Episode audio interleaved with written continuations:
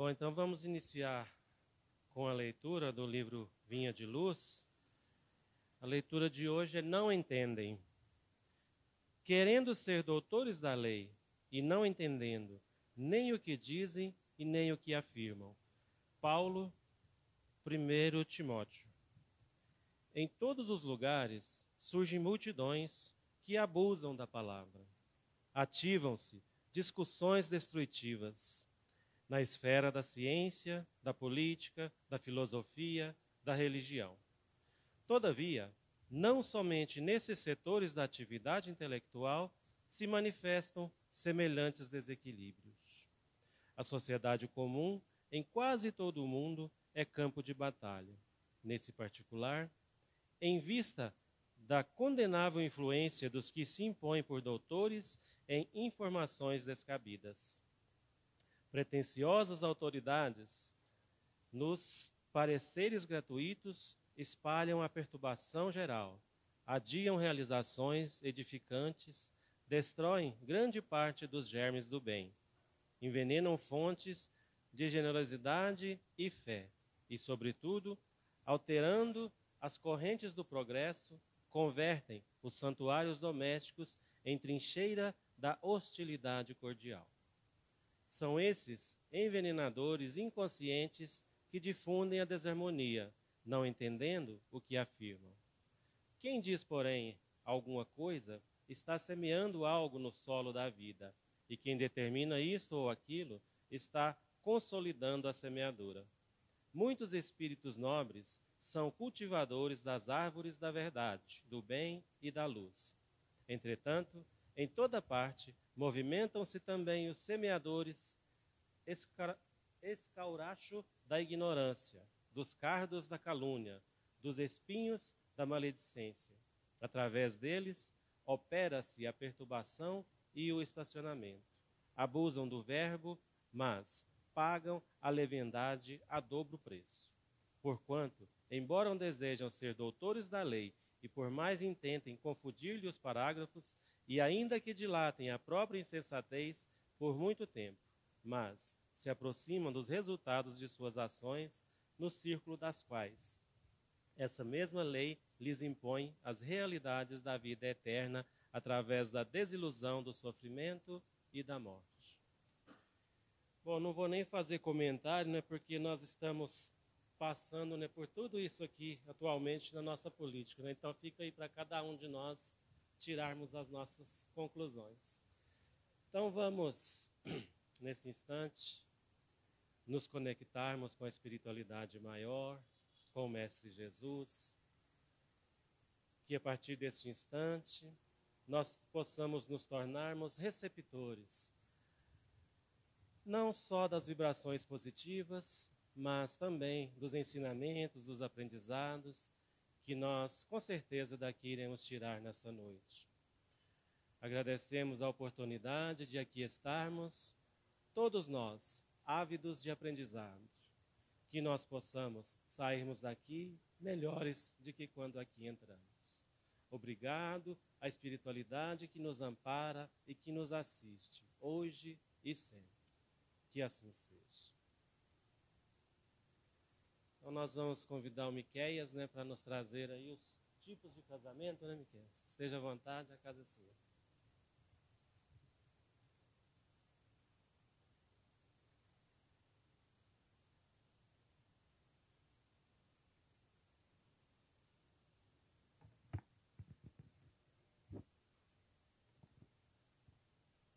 Olá, boa noite a todos. Boa noite também aos que nos assistem pela internet tão carinhosamente. Apesar de estarmos em poucos, eu vou falar com o microfone para ser mais confortável para mim que falo e para vocês também que ouvem muito também em função do ventilador, que se faz muito necessário nesses tempos de calor. Pois bem, quando a casa me convidou para o estudo, nós deixamos aberto o tema e a Mariana é, nos sugeriu então que falássemos sobre os tipos de casamentos. E aqui estamos nós para esta missão. E é interessante que não vamos falar sobre como ter um bom casamento. Não é isso. Nós vamos falar sobre os tipos de casamento que o autor Martins Peralva a partir de suas observações e estudos do livro Nos Domínios da Mediunidade, ditado por André Luiz, ao médium Francisco Cândido Xavier, catalogou no capítulo 18 da obra Estudando a Mediunidade. E aí aqui um exercício que nós é, nos propomos a fazer é não tentar classificar o nosso casamento. Isso é muito importante. Para que o nosso estudo seja proveitoso, é muito importante e interessante que não busquemos classificar em qual casamento nós estamos. Por quê? Porque isso é talvez como tentar lembrar das nossas histórias e das nossas vivências da encarnação interior. Não nos agrega em muita coisa. E eu me recordo lá no Livro dos Espíritos, a partir da questão de número 100, quando Kardec vai nos colocar a classificação da ordem dos espíritos, da evolução, ele nos coloca que aquela lá é uma proposta de escala, mas que não existem limites definidos para se classificar um espírito. Ora, em determinadas circunstâncias, ele pode apresentar caracteres de uma determinada ordem, ora, em outras circunstâncias, ele pode determinar ele pode apresentar caracteres de outra ordem. Então, as classificações que nós trazemos aqui do Martins Peralva, acredito eu que servem mais para uma elucidação de estudo do que realmente para nós chegarmos à nossa casa, falar para a pessoa com quem estamos casados, ó, oh, vivemos um casamento provacional. Eu acredito que devemos nos ater àquilo que o próprio Emmanuel dita ao autor através da mediunidade de Chico Xavier, e é colocado como é, abertura do livro. E Emmanuel diz assim: fazemos, faremos as nossas adaptações. Logo na introdução do livro, Emmanuel diz ao autor: Estudemo-la, pois, sobre as diretrizes kardecianas que nos traçam seguro caminho para o Cristo de Deus, por intermédio da revivência do Evangelho simples e puro, a fim de que, o casamento e os casados se coloquem realmente a serviço da sublimação espiritual. Ou seja, mais importante do que sabermos a categoria que está o nosso casamento é termos a consciência de que devemos nos esforçar continuamente para ter um casamento melhor hoje do que tivemos ontem. Certo? Então, começando, e a gente vai fazer uma leitura bem é, bem cartesiana da obra mesmo. Porque, como ele nos coloca cinco tipos de casamentos, que são esses que temos em telas: os acidentais, os provacionais, os sacrificiais, os de afinidade e os transcendentes. São cinco tipos de casamento. E é bacana nós seguirmos a obra, até mesmo como a página de Emmanuel nos disse, né? Às vezes, quando nós nos propomos a falar algumas coisas, podemos nos equivocar. A, a, a, palavra, a, a página de Emmanuel no começo nos exortou quanto a isso. Então, é, é bacana nós podermos seguir esse livro. Esse livro é um livro bastante conhecido no meio espírita, Estudando a Mediunidade, do Martins Peralva. Temos diversos capítulos que abordam diversos assuntos. E no capítulo 18, intitulado Espiritismo e Lar, ele nos traz a classificação dos casamentos. E é interessante que ele coloca que o casamento é um meio de consolidação de laços de pura afinidade espiritual e, em outros casos, em sua maioria, como instrumento de reajuste. Ou seja, o casamento, como todas as experiências que nos são propostas na nossa vivência enquanto encarnados, ela pode tanto ou consolidar questões que já trazemos de outros momentos, como pode ser uma ferramenta educativa para que nós evoluamos a partir daquela experiência, neste caso, o casamento. E ele continua: algumas vezes o lar é um santuário, um templo, onde almas engrandecidas pela legítima compreensão exaltam a glória suprema do amor sublimado. Mas, em contraponto a isso, em sua maioria Porém, os lares são cadinhos purificadores, onde, sob o calor de rudes provas e dolorosos testemunhos, espíritos frágeis caminham vagarosamente na direção do mais alto. E olha como essa página, como esse trecho é consolador. Porque ele começa nos colocando que existem sim casamentos, e são, os, por exemplo, os dois últimos, os afins, os transcendentais, onde os casais se unem por profundos laços de afetos e de acordo com um planejamento para algo maior, para algo sublime, para esse amor verdadeiramente é, superior, por assim colocar. Mas o autor nos coloca que, na maioria dos casos, os nossos lares, o casamento, é um lugar de aprendizado. E isso é muito bom, principalmente em momentos de rede social, como nós vivemos agora. Por quê? Quando a gente vai lá na rede social, a gente vê o nosso coleguinha de férias lá na praia, com a esposa, sorrindo. Aí o que, que a gente imagina?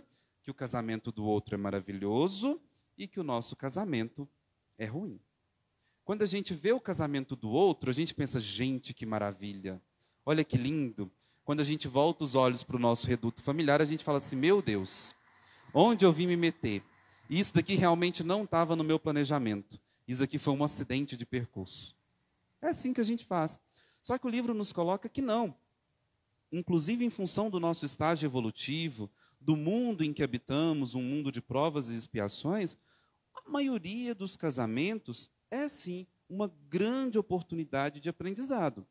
E dentro dessa proposta de ser uma oportunidade de aprendizado, teremos sim as nossas dificuldades. É natural. Então, não termos um casamento perfeito é natural. E é interessante nós abordarmos por esse olhar, porque o, o, a nossa busca por perfeição, por tudo certinho, por tudo bonitinho, nós queremos ter um casamento de conto de fadas. Enquanto, na verdade, o que nós temos é um esforço contínuo lutando contra as nossas más inclinações, que se nós deixarmos, nos leva a uma guerra dentro de casa. Então, o casamento é um lugar de esforço, onde nós nos colocamos para melhoramento. E aí aqui tem uma frase muito, um trecho muito interessante que ele coloca, que olha, espíritos frágeis. Ou seja, ele não coloca espíritos maldosos, espíritos maliciosos, espíritos ruins. Ou seja, o nosso companheiro em suas fraquezas, ou nós em nossas dificuldades, não significa que somos ruins ou malévolos. É apenas fragilidade. É aquilo que ainda não foi consolidado em nós se manifestando. Ou seja, nós estamos fragilmente caminhando de modo vagaroso na direção do mais alto. Ou seja, aqui conseguimos tirar duas conclusões. Quem está conosco não é mal e nem nós somos maus, nós somos frágeis, somos alunos em uma escola, estamos aprendendo, e a nossa evolução, ela não se dá por meio de saltos quânticos. Emmanuel, inclusive, tem uma, uma, uma página que ele fala sobre isso, do nosso anseio por evolução e que muitas das vezes esperamos que, a partir do momento em que adotamos uma doutrina, adotamos uma religião, adotamos uma postura de nos esforçarmos para sermos homens e mulheres melhores, nós ansiamos que no outro dia amanheceremos perfeitos. E não é isso. Nós caminhamos de modo frágil e vagaroso rumo ao mais alto. A doutrina espírita, em suas obras subsidiárias, não raro nos traz personagens que demoraram bem mais de uma, duas encarnações para resolverem um simples ponto da sua existência. Para se corrigirem em um único aspecto, muitas das vezes levaram bem mais do que uma encarnação. Ou seja, nós caminhamos lenta e vagarosamente. Isso, do meu ponto de vista, também é consolador. Porque quando nós olhamos para pessoas que hoje nós consideramos como referências, nós entendemos que aquelas pessoas também trilharam um caminho lento e vagaroso. O que importa é buscarmos nos esforçar para sermos hoje melhor do que fomos ontem. E aí entramos no primeiro casamento, que é o casamento acidental. A definição que o autor nos traz, Martins Peralva nos traz para um casamento acidental, é, encontro de almas inferiorizadas por efeito de atração momentânea, sem qualquer ascendente espiritual. E aqui eu quero trazer uma, uma colocação particular minha quanto ao termo almas inferiorizadas. Porque quando a gente olha, não sei vocês, mas quando eu olhei a palavra pela primeira vez, é, primeiro a gente busca um distanciamento desse tipo de, de encontro, desse tipo de casamento, e depois nós criamos até um certo preconceito em relação ao termo inferiorizada, colocando-nos talvez um pouco distantes dessa categoria. Mas aqui, quando nós olhamos as cinco categorias de casamentos, nós vamos perceber que o autor dedica duas ao que ele considera espíritos evoluídos e realmente já iluminados. Então, aqui, do meu ponto de vista, inferiorizadas não é nenhum demérito, é apenas uma classificação de quem talvez esteja, é, do nosso ponto de vista, no início. E vale considerar que o autor, no momento em que ele escreveu isso, acredito eu que talvez ele coloca como inferiorizada a grande média da população é, que habita a Terra neste momento. Ele parte deste, ele parte deste, desta classificação e a partir daí já chega a, a, classificação dos espíritos superiores, quando olharemos lá os casamentos afins e os transcendentais. Então, aqui entendo eu que almas inferiorizadas são realmente a nossa classificação média, por assim dizer. Não está ele se referindo a espíritos altamente primitivos, a, a, considerando inclusive que o casamento é uma evolução na sociedade. Então, se já temos uma sociedade evoluída a tal ponto de conseguir entender o casamento, entender o matrimônio e evoluir para a criação de família, para a aplicação da lei de amor e tudo mais, essas almas não são primitivas. Talvez estejam ali nos seus passos iniciais, mas não são almas primitivas. E aí ele fala que esses encontros, que esses casamentos acidentais, são encontros de almas inferiorizadas, por efeito de atração momentânea, sem qualquer ascendente espiritual. Aqui, dá-nos a entender que não houve um planejamento espiritual para que aquele encontro acontecesse, para que aquele casamento ocorresse. Ok, é uma perspectiva que nós temos e parece que vai ao encontro da definição do autor.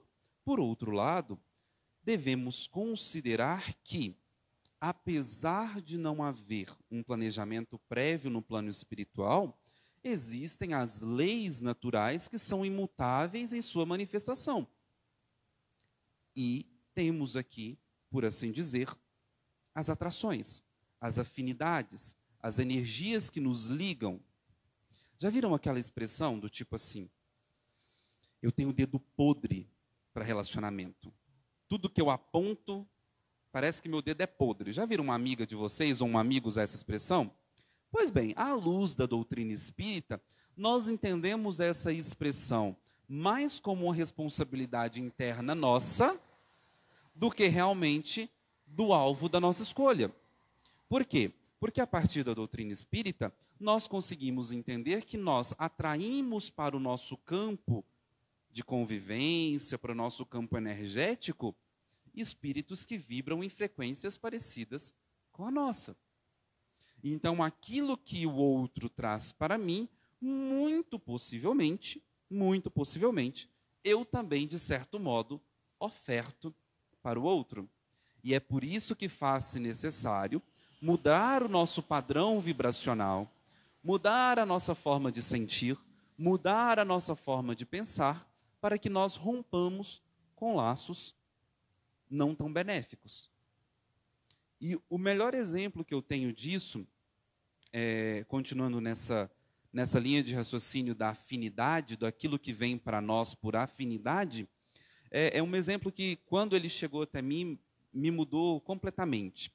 Porque muitas das vezes, dentro do processo reencarnatório, nós temos uma, uma reflexão é, de culpa, enfim, não sei a palavra agora usar, que do tipo assim, nossa, se o outro está comigo me fazendo mal, é porque eu mal a ele, ou se o outro veio sem perna, é porque eu tirei, o outro tirou muita perna. Sabe essas, essas matemáticas tão humanas que nós colocamos dos processos reencarnatórios?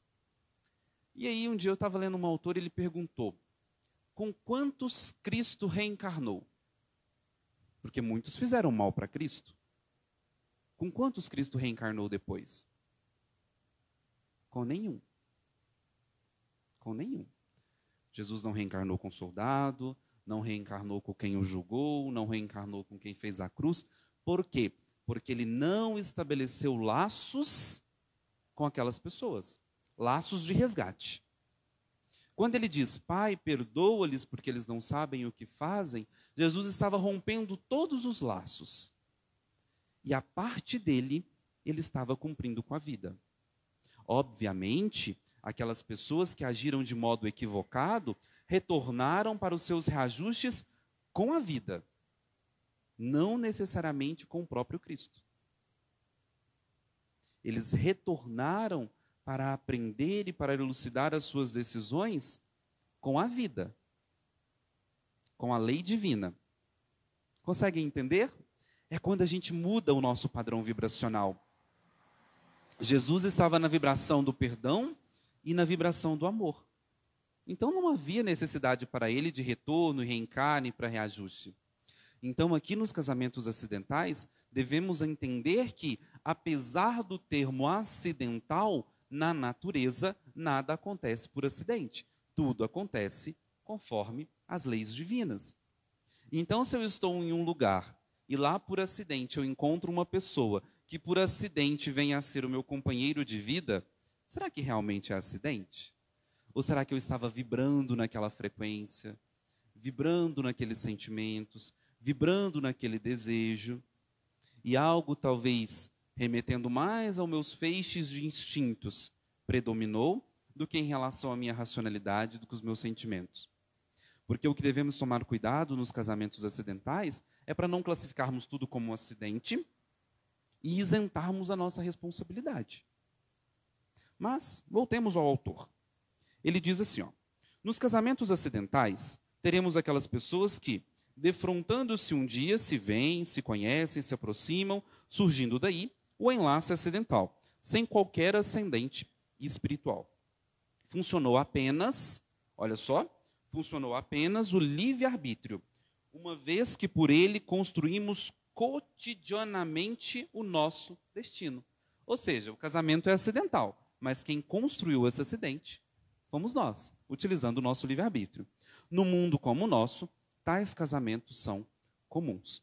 Nem laços de simpatia, nem de desagrado simplesmente almas que se encontraram na confluência do caminho e que, perante as leis humanas, uniram apenas os corpos. Ou seja, essas pessoas se encontraram no caminho, muito provavelmente as duas estavam caminhando no mesmo caminho.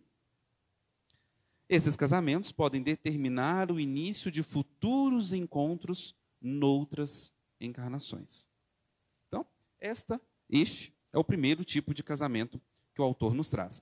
Depois ele nos traz os casamentos provacionais. E ele coloca assim, ó: reencontro de almas para reajustes necessários à evolução de ambos. Vivemos em qual tipo de mundo?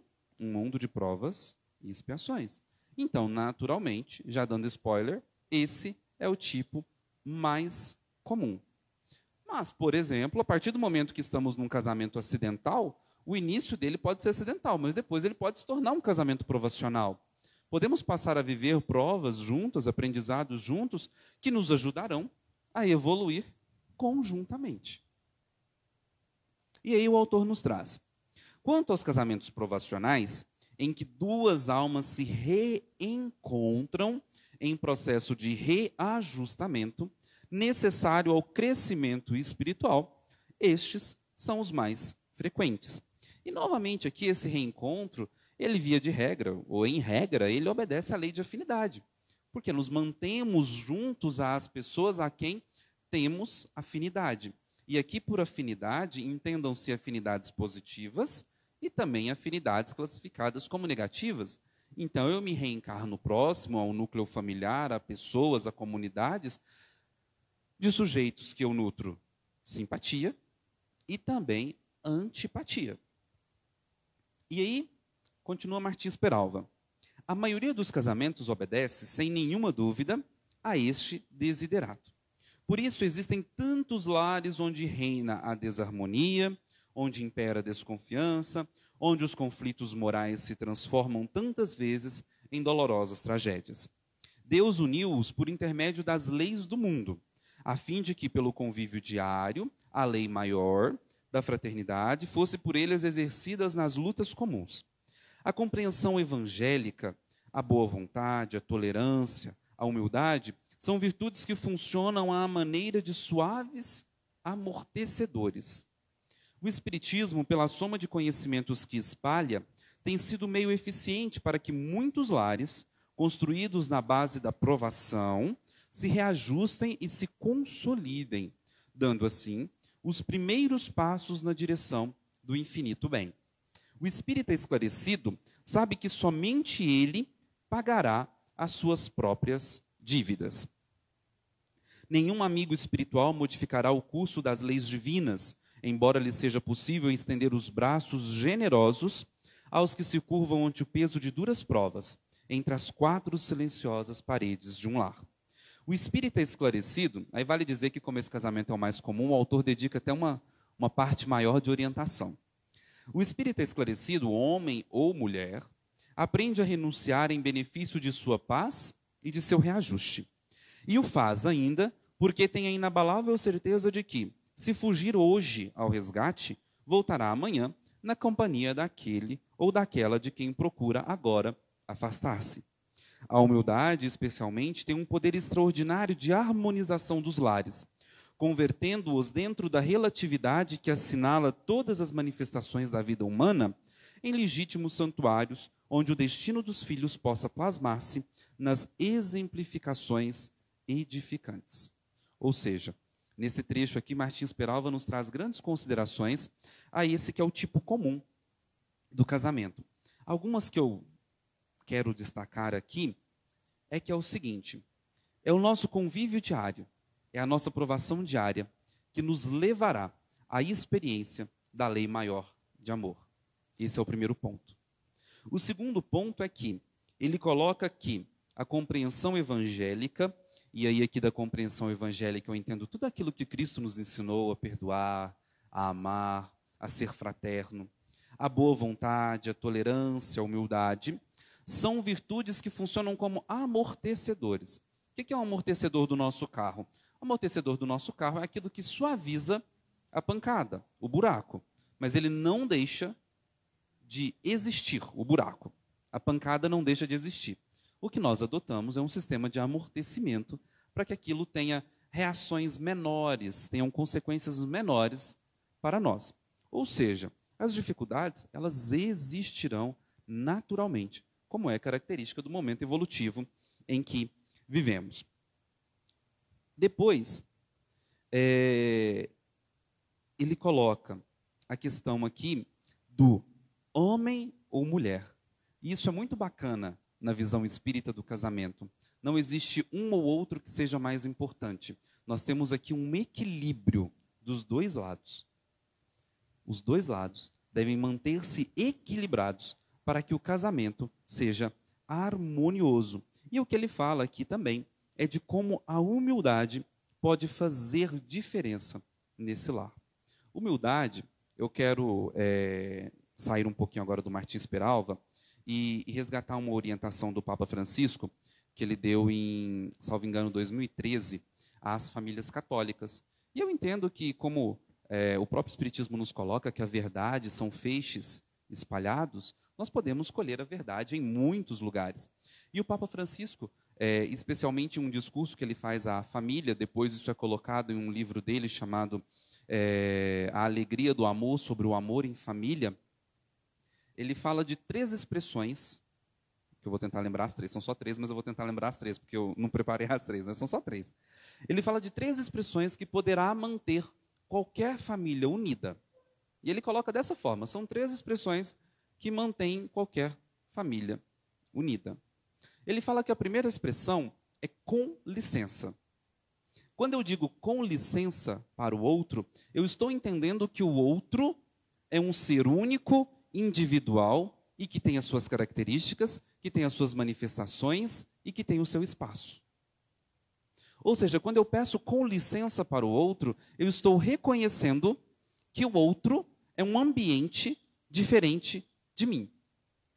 O outro é um espírito que traz em si histórias e trajetórias diferentes da minha. E eu respeito isso no outro. Eu reconheço isso no outro. Eu reconheço que o outro tem, tal qual a mim, qualidades e pontos de melhoria. Então, quando eu peço com licença, eu estou pedindo acesso ao outro.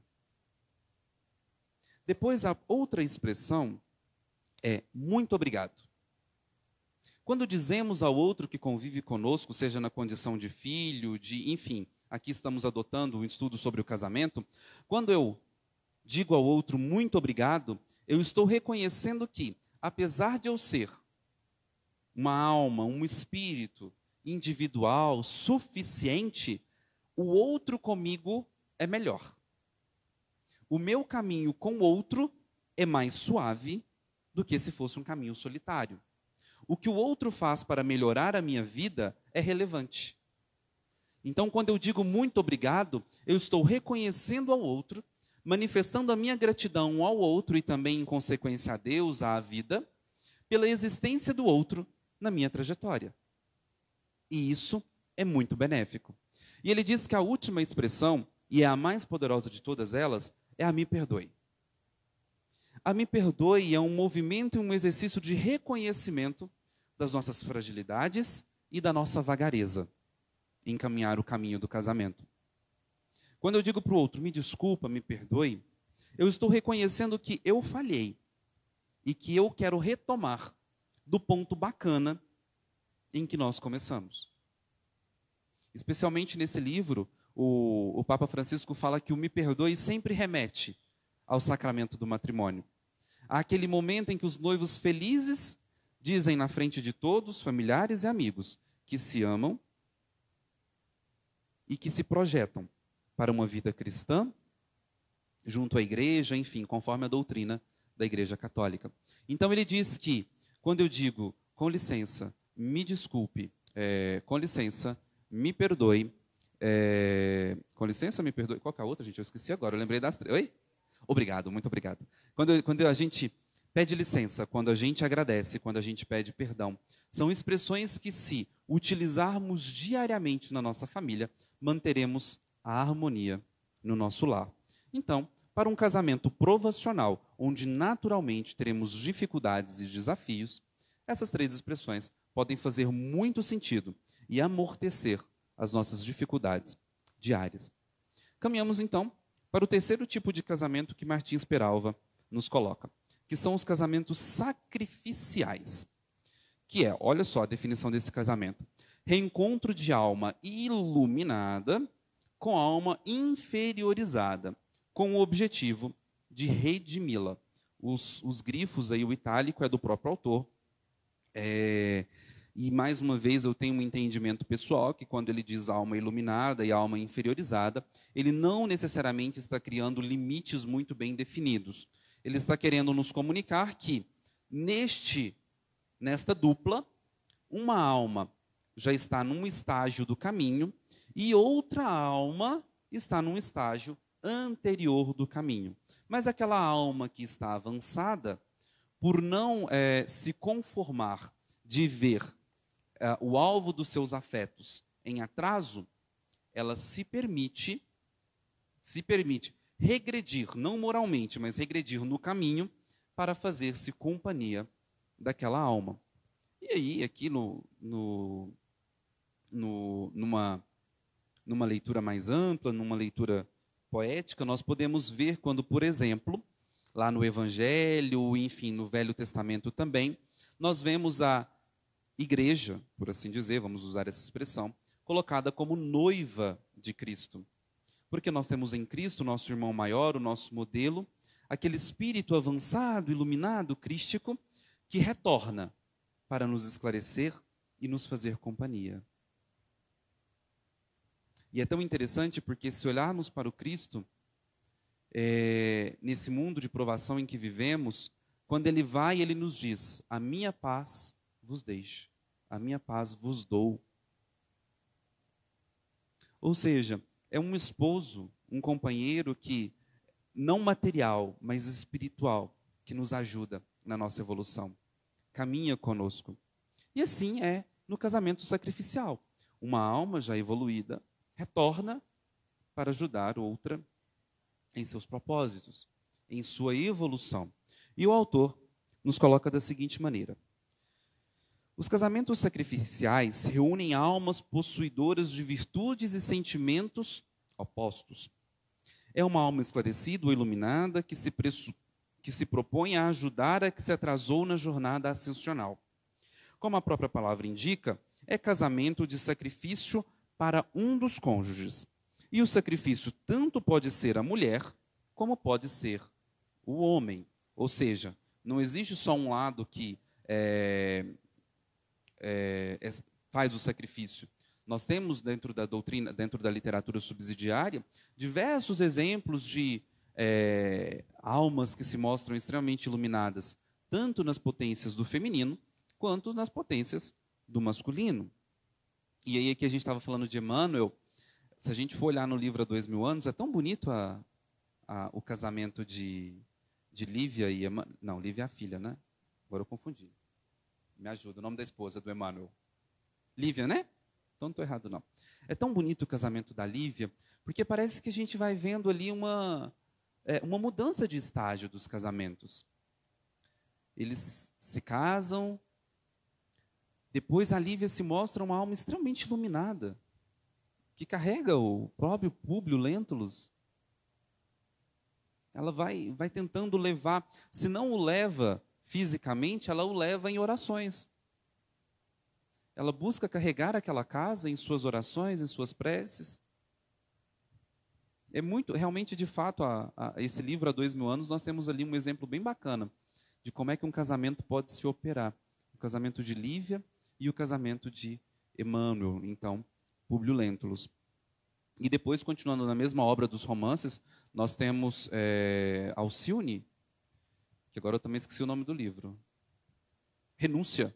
Alcione, que sai lá das suas claridades para voltar à terra, renunciando todas as suas, enfim, é, tudo aquilo que ela já tinha conquistado do ponto de vista do plano espiritual, ela retorna para ajudar. E dentro da obra do próprio André Luiz, já que este livro é um livro que estuda André Luiz, nós temos ali em nosso lar a mãe de André Luiz, que já estava em colônias espirituais superiores a nosso lar, que decide voltar para ajudar o pai de André Luiz. E não somente ajudar o pai de André Luiz, como ela faz questão de receber na condição de mãe as duas antigas amantes de seu marido, já ciente de todas as dificuldades que ela passaria, mas naquela, naquele diálogo majestoso que ela tem com André Luiz, ela fala que não seria possível continuar lá, sabendo que ela precisava ajudar aqueles três. E aí temos um exemplo de um casamento sacrificial, é que um, um dos espíritos é, se propõe a ajudar. E entendo eu aqui que, como estamos falando de casamento, sempre falamos do outro lado. Mas sempre que há uma característica dessa, nós percebemos que a pessoa não vem para ajudar só o marido, vem para ajudar todo um grupo familiar. Aqui estamos estudando o casamento, mas dentro do casamento sacrificial, essa alma iluminada, ela sempre ajuda todo um grupo familiar a se melhorar, a evoluir, a se redimir. E Martins Peralva continua. Nos casamentos sacrificiais, ah, não há regra para isso, ou seja, tanto pode ser homem como mulher. Temos visto, temos visto senhoras delicadíssimas, ternas e virtuosas que se casam com homens ásperos e grosseirões, de sentimentos abjetos. Do mesmo modo que existem homens que são verdadeiras joias de bondade e compreensão, consociado com mulheres de sentimentos inferiorizados. Isso se dá com inteira propriedade a denominação de casamentos sacrificiais. Quem ama, essa parte aqui é maravilhosa, e me lembra muito aquela história de Bezerra de Menezes, quando ele fala que ele não tem vontade de sair da terra, ele quer continuar ajudando. Prestem atenção nessa frase. Quem ama não pode ser feliz se deixou na retaguarda, torturado e sofrendo o objeto de sua afeição. Volta então e, na qualidade de esposo ou esposa, recebe o viajor retardado a fim de, com seu carinho e com sua luz, estimular-lhe a caminhada. É o vanguardeiro, compassivo, que renuncia aos júbilos cabíveis ao vencedor e retorna à retaguarda de sofrimento para ajudar e servir. O casamento sacrificial é, pois, em resumo, aquele em que um dos cônjuges se caracteriza pela elevação espiritual e o outro pela condição evolutiva deficitária. O mais elevado concorda sempre em amparar o desajustado. Assim sendo, a mulher ou o homem que escolhe companhia menos elevada deve levar a cruz ao Calvário. Como se diz geralmente, porque, sem dúvida, se comprometeu na espiritualidade a ser o sirineu de todas as horas. O recuo, no caso, seria deserção a compromisso assumido. Mais uma vez, se evidencia o valor do evangelho nos lares, como em toda parte, funcionando à maneira de estimulante da harmonia e construtor do entendimento. Nesse último parágrafo, nós temos uma observação muito interessante do autor, que é: mais uma vez se evidencia o valor do evangelho nos lares, como em toda parte. A doutrina espírita ela nos traz uma visão sistêmica do viver. E nós passamos a entender que em todas as manifestações do nosso viver, seja casamento, família, num sentido mais amplo, trabalho, as nossas realizações pessoais, os nossos desejos, tudo isso está vinculado à nossa evolução e o nosso caminho ascensional.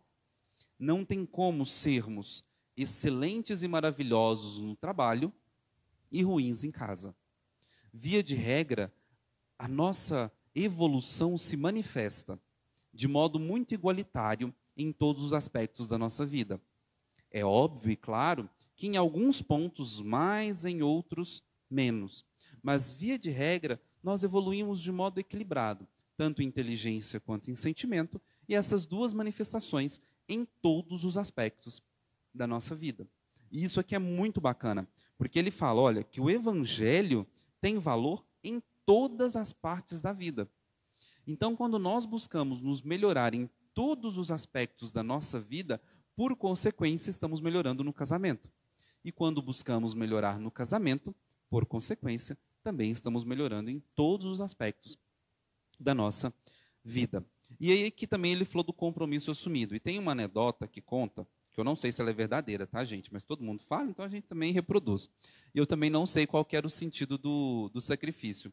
Mas conta-se uma história, enfim, aumentando os pontos devidos, né, a cada vez que contamos, que uma vez é, Chico visitou uma senhora que tinha terminado de ficar viúva, e inclusive a visita era no, no próprio velório. E aí a mulher chegou toda feliz, toda feliz não porque ela estava triste, né, estava ficando viúva, mas enfim, ela chegou toda alegre para o Chico. Nossa, Chico, porque era um casamento difícil, um marido perturbador, enfim. E aí ela chegou para o Chico: Nossa, Chico, venci a minha luta, carreguei a minha cruz, tolerei esse homem até o fim. Aí Chico deu uma risadinha para ela e falou assim: Agora da próxima a senhora volta para amar. Porque agora foi só tolerar, né? Ou seja, muitas das vezes não basta exercitarmos a tolerância, devemos partir para algo maior. E aí a gente volta lá no começo do capítulo em que ele fala que um casamento provacional ou um casamento, desculpa, que um casamento acidental pode ser um início de vários encontros.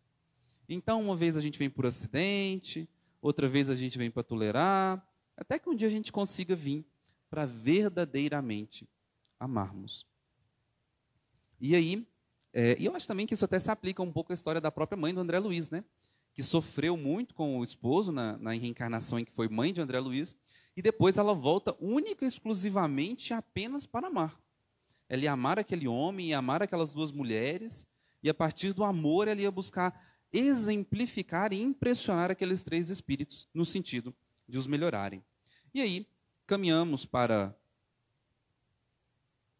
mais um tipo de casamento, que é um casamento por afinidade, que é o reencontro de corações amigos para consolidação de afetos. E aqui essa afinidade não é a simples afinidade é, que a gente falou do, do começo, aquela afinidade que nos une. Mas essa daqui é uma afinidade que o próprio, o próprio autor coloca aqui ó, como afinidade superior, é o termo que ele usa. São esses corações que já se encontraram em outros momentos, que têm certeza de seus amores, que têm certeza dos seus propósitos e ele diz: ó, os casamentos denominados afins, no sentido superior, são os que reúnem almas esclarecidas que muito se amam. São espíritos que, pelo matrimônio, no doce reduto do lar, consolidam velhos laços de afeição. Ou seja, são espíritos que já estão bem. E muitas das vezes, podem ser aqueles dois espíritos que estão muito bem e que vêm para exemplificar junto a filhos que serão mais é, desafiadores em suas criações, vem ali para realmente consolidar, para solidificar tudo aquilo que já se construiu. Mas, como o próprio autor dá pouco assunto para esse casamento, nós entendemos que são casamentos mais raros em nosso meio. Por fim, temos o casamento raríssimo, raríssimo, muito raro, que nós não estamos ainda é, o vendo com grande uh, quantidade, em grande quantidade, que são os casamentos transcendentes, que são os casamentos de almas engrandecidas no bem e que se buscam para realizações imortais. São almas, são constituídos estes casamentos por almas engrandecidas no amor fraterno e que se reencontram no plano físico para as grandes realizações de interesse geral. A vida desses casais encerra uma finalidade superior. O ideal do bem enche-lhes as horas e os minutos. O anseio do belo repleta-lhes as almas de doce ventura, pairando acima de quaisquer vulgaridades terrestres, acima do campo das emoções inferiores, o amor puro e o amor santo. São esses os tipos de casamento que Martins Peralva nos traz. E o mais bacana de tudo é que no final do capítulo ele fala que, invariavelmente, todos nós, repetindo, né, parafraseando o que Jesus disse a Emmanuel, hoje ou daqui a dois mil anos, todos nós passaremos por esses tipos de casamentos.